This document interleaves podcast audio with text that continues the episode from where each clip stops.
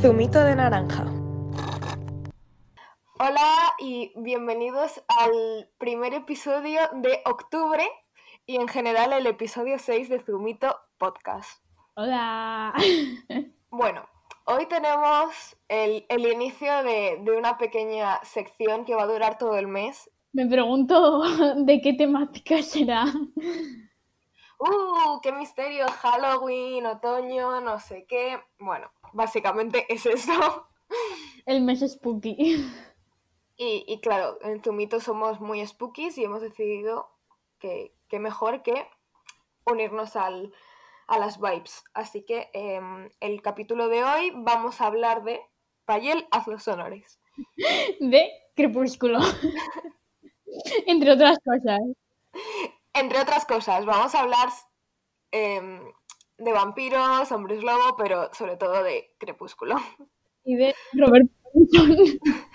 Del fenómeno que es Robert Pattinson mm, sociológicamente, porque es que da para un estudio este señor. Para un podcast solo analizando a Robert Pattinson. Empezamos. Crepúsculo. De verdad que a mí me parece muy curioso el hecho de que mm, hay gente fan de Crepúsculo que siempre ha sido fan de Crepúsculo, pero que ahora de repente haya tenido como un renacer de sus cenizas. Sí, sí, o sea, siempre, bueno, Crepúsculo como que ha tenido épocas. Obviamente cuando se estrenó la película y todo ese fenómeno fan increíble, pues, wow, qué guay. Pero luego era como, mm, ¿de verdad te gusta Crepúsculo? En plan, algo vergonzoso. Ya también el tema que hablamos de algo muy adolescente, entonces si juntamos que era como adolescente y para chicas automáticamente se asume que es malo. Pero ahora que te guste Crepúsculo es lo guay. En plan, ver Crepúsculo mola. Es que la, la gente antes decía que era malísimo, pero es que es la gracia que tiene Crepúsculo, que es una mamarrachada. Sí, pero luego no está tan mal. En plan, Claro, claro. Vamos a hablar de mi escena favorita en el mundo entero. En plan, es una de mis escenas favoritas del mundo, pero en Luna Nueva, cuando está Bella sentada en la ventana y gira la cámara y cambian las estaciones, honestamente, digno de un Oscar. Mm, solo lo dejo ahí.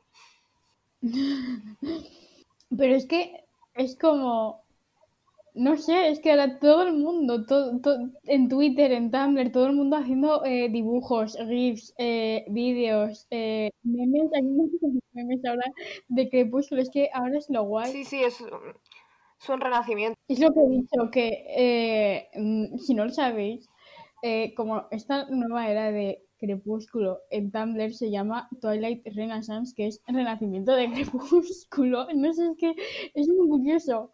Pero es que luego además eso, unirlo a mm, la persona de Robert Pattinson en general y todos los memes que hay de él, lo caótico que es, las entrevistas y todo lo que dice, es como que hace que todo sea aún más gracioso. Y, ¿Tú, qué, o sea, ¿Tú crees que ha sido todo por Robert Pattinson? O sea, quiero decir, que ¿crees que ha sido Robert Pattinson que, quien ha provocado esto y no al revés? No la era de Crepúsculo quien ha provocado que Robert Pattinson vuelva a estar ahí como en el foco.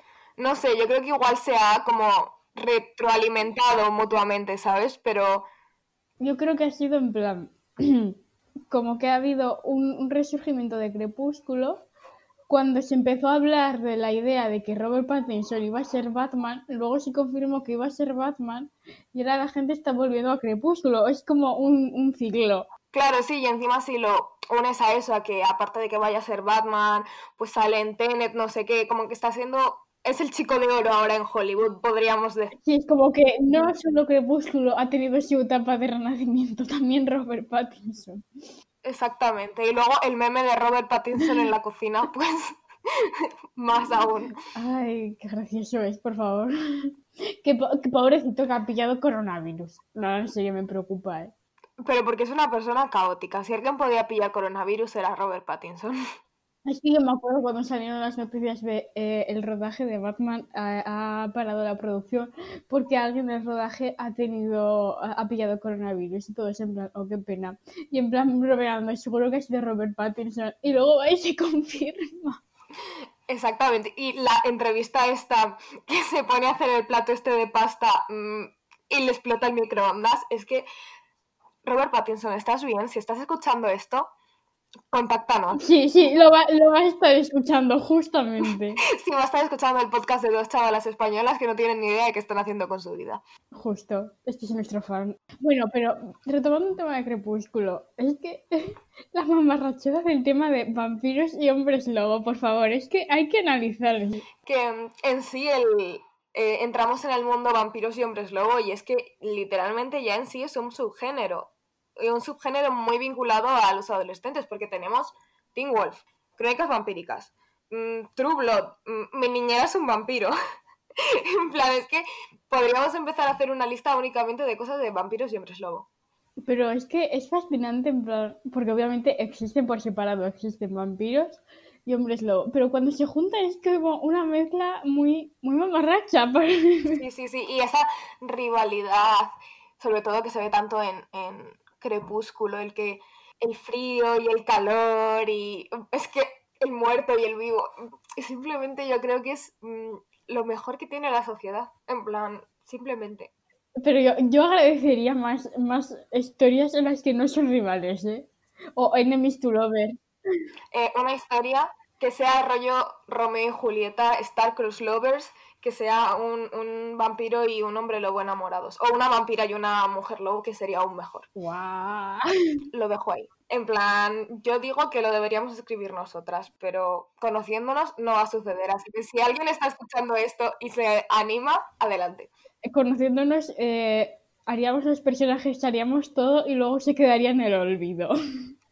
Nos obsesionaríamos con ellos, serían nuestros hijos, pero nunca escribiríamos nada. Claro, bueno, este es otro tema. Podremos hablar de eso en algún momento, de, de nuestra incapacidad para continuar las cosas. Bueno, esto sigue. Bueno, sí, es cierto. Ahora es que no hay ninguna historia, o sea, o, o si hay, no, no, la conozco, pero no hay ninguna historia mamarracha, ni de vampiros ni de hombres lobo, ni de los Es dos. que como que todas han acabado ya. Si alguien conoce alguna que nos lo diga, pero... Y que alguien las traiga de vuelta, no, no sé quién, pero... Bueno, creo que había una serie en Netflix, lo que pasa que no la vi ni nada, que se llamaba V um, Wars o algo así, que también salía Liam Summerhalder, eh, pero creo que está cancelada. Y luego vi otra que se llamaba Chica Vampiro, pero esa era como súper infantil, no sé. La de la orden o algo así no es de vampiros. O sea, hombres lobo. Que, no sé, es como que todos ni siquiera son interesantes, no, no crean la relevancia. Me vi, me vi el piloto y, y no lo acabé. Yo creo que me vi dos y pasé, o sea, es que es eso, es como, son malas, pero no malas en el sentido de mamarracho, me, en- me engancho, rima, sino en plan, malas sin más. Entonces, pues no hace gracia. Y para esta época es que apetece tantísimo ponerse eso, mm, cosas de crepúsculo y, bueno, y más. Más spooky aún, pero como que Crepúsculo es el inicio y luego ya iremos desglosando las ramas de lo spooky, pero Ah, pero es que esas dos criaturas es como de las más famosas y, no sé, tienen como también mm, diferentes tipos de representación. En plan, por ejemplo, los hombres lobo están los que se transforman en lobo completamente y luego estaban los de Teen Wolf, que no sé qué era eso, esa gente. Sí, toda la mitología, bueno, mitología en el sentido de los mitos que se han creado en torno a los hombres lobo el- el- y los Sí. vampiros en, el, en plan Drácula y tal, y las diferentes historias y cómo cada uno, eso, se inventa una vaina diferente, porque volviendo a Crepúsculo, brillan. No, y también lo de que, que tienen poderes, en plan, Edward con lo del pensamiento, Alice con lo de ver el futuro, luego los Volturi, no sé, es como cada uno crea su universo. Eh, y, mm, podemos decir mm, mil cosas malas de Crepúsculo y mil cosas buenas, pero eso, eh, la manera en la que eh, esta señora se inventa lo que le sale de las narices y consigue que, aunque la gente lo critique, sea relevante, eso ya es un puntazo. Aprovechamos aquí para, para hablar de, de vampiros existen. La historia que yo estoy escribiendo de vampiros y que viene muy ahora mismo acorde a, a lo que estamos hablando. Y mm, es una historia de una vampira y una cazadora de vampiros que se enamoran. Así que si os mola el rollo, mm, os voy a dar contenido próximamente, cuando no sea una vaga. Spam. Yo estaba diciendo algo y se me ha olvidado. Pero es que luego si lo piensas realmente también, eh, sobre todo con los vampiros más que con los hombres lobo, hay, o sea, obviamente hay mil historias y mil películas y tal, pero como que hay unas concepciones comunes que también van cambiando a lo largo de, de lo que es la historia. En el sentido de Drácula como mucho más tenebroso, más no sé qué, y o la película esta que hay una versión sueca y una versión eh, estadounidense, la de Déjame entrar. Es todo como muy... Mm, eso, más de miedo, pero sin embargo ya te vas a lo último y es como el vampiro que se inserta en la sociedad, que va al instituto, que es uno más, que intenta no ser un vampiro, que como dicen en Crepúsculo son, entre comillas, vegetarianos. Mm, no sé, eso es como muy guay cómo se va adaptando al público en general y como también eso de ser algo más de miedo, al final los vampiros son una cosa súper adolescente, súper teen y súper mamarracha. Es la palabra que más decimos en el mundo, mamarracha. Pero lo, gracioso es que, en plan, no lo, solo lo decimos en el podcast, no lo decimos de normal. No, pero sí tiene razón, en plan. Mm, como que hay muchos tipos, ya no solo de como concepciones de vampiros, sino de estereotipos de vampiros. Por ejemplo, eso, eh, Drácula.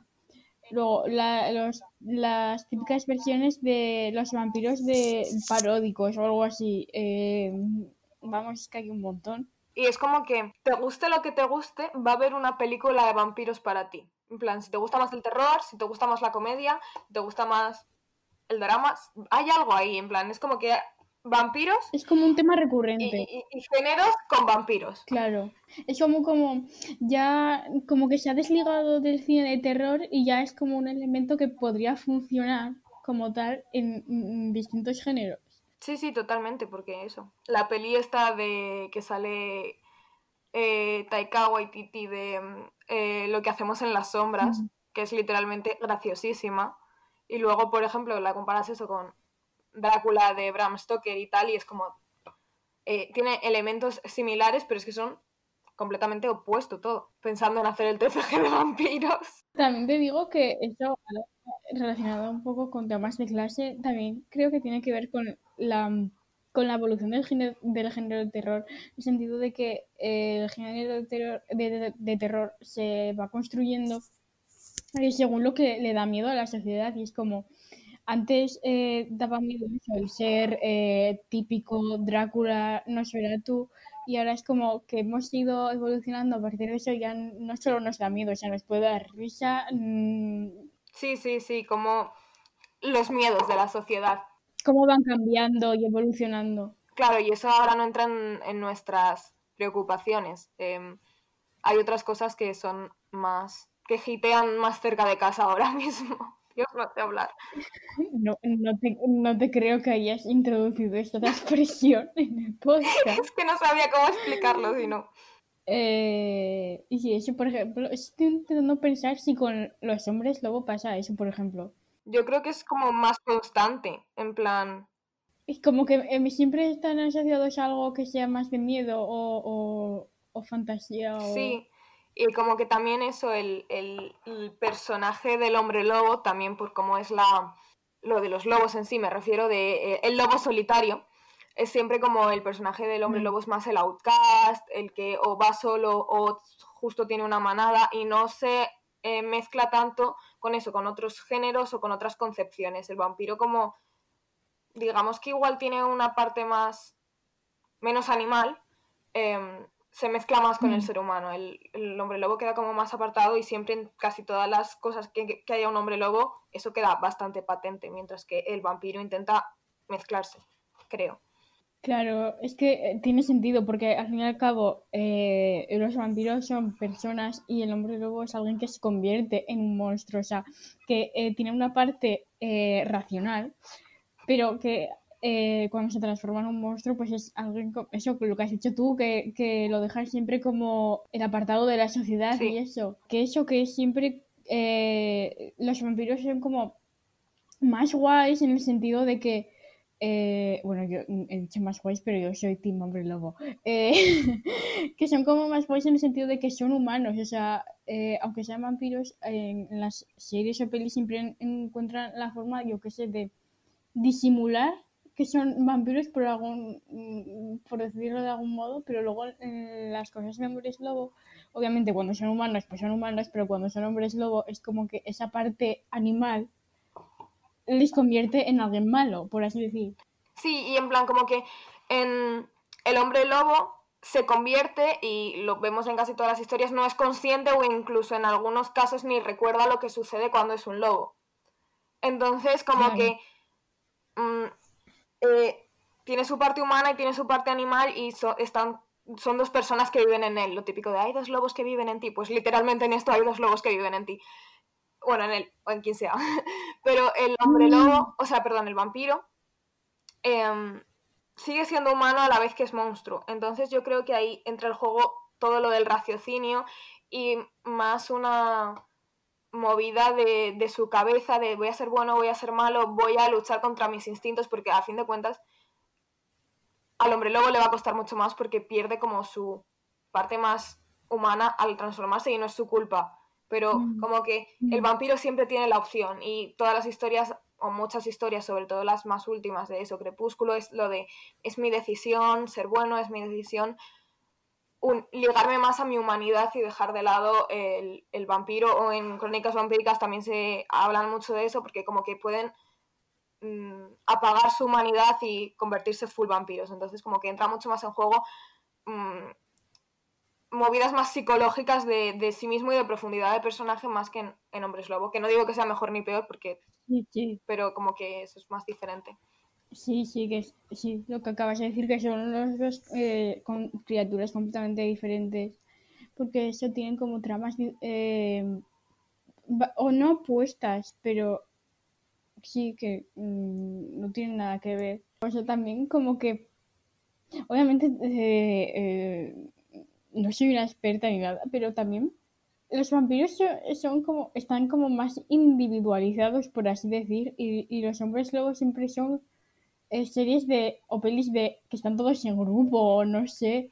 Yo creo que eso tiene mucho que ver por el hecho de que en el mundo de los vampiros se escribe la novela de Drácula y ya se asocia a un único individuo. Mientras que eso, los hombres lobo es como los hombres lobo, manada. Sin embargo, eso, pensamos en vampiros y automáticamente hay como una figura que es un único individuo, individuo y es Drácula. Y eso, sin embargo, eso es como más... Pues yo creo que no hay nada más que decir. Creo que ya hemos planteado bastantes cosas. Hemos, hemos hablado de, de dos cosas que nos gustan mucho. Los vampiros hombres lobo y, y Robert Pattinson. Y además, eh, Payel ya lo ha dicho, ella es Team Hombres Lobo y yo soy Team Vampiros, entonces, bueno, tenéis aquí nuestras dos perspectivas de, de estas dos grandes figuras de la literatura y del cine y de absolutamente todo. Así que eso es nuestro Sí, primer... no, no, no tenemos conclusión como en el podcast pasado. Mm, simplemente somos nosotras hablando de lo que creemos, las, los temas que, que creemos que se relacionan con, con las dos figuras de las que hemos hablado. Sí, somos nosotras filosofeando mm, sobre vampiros y hombres lobo. En plan, Y ¿qué, qué más y queréis? Y pidiendo que por favor alguien traiga de vuelta esto, no necesitamos. Pero en versión Y mamarracha. en versión mm, lesbianas. Por favor. Y bueno, pues en el siguiente podcast hablaremos de, de, de no sé, de algún otro tema spooky. Sí, todo este mes va a ser súper spooky, así que esperamos que os guste y que no os canse y todo eso, porque a nosotras nos apasiona. Y es mm, el mes en el que podemos sacar a la luz todo, todo lo mucho que nos gusta. ¿Podemos hablar de lo mágico que es que haya dos lunas llenas, una luna azul o como se diga? Dios, es que eh, es octubre 2020, mm, puede pasar algo muy malo o algo muy bueno. ¿Quién sabe? Bueno, pues hasta aquí el podcast de hoy. Hasta la semana que viene. Adiós.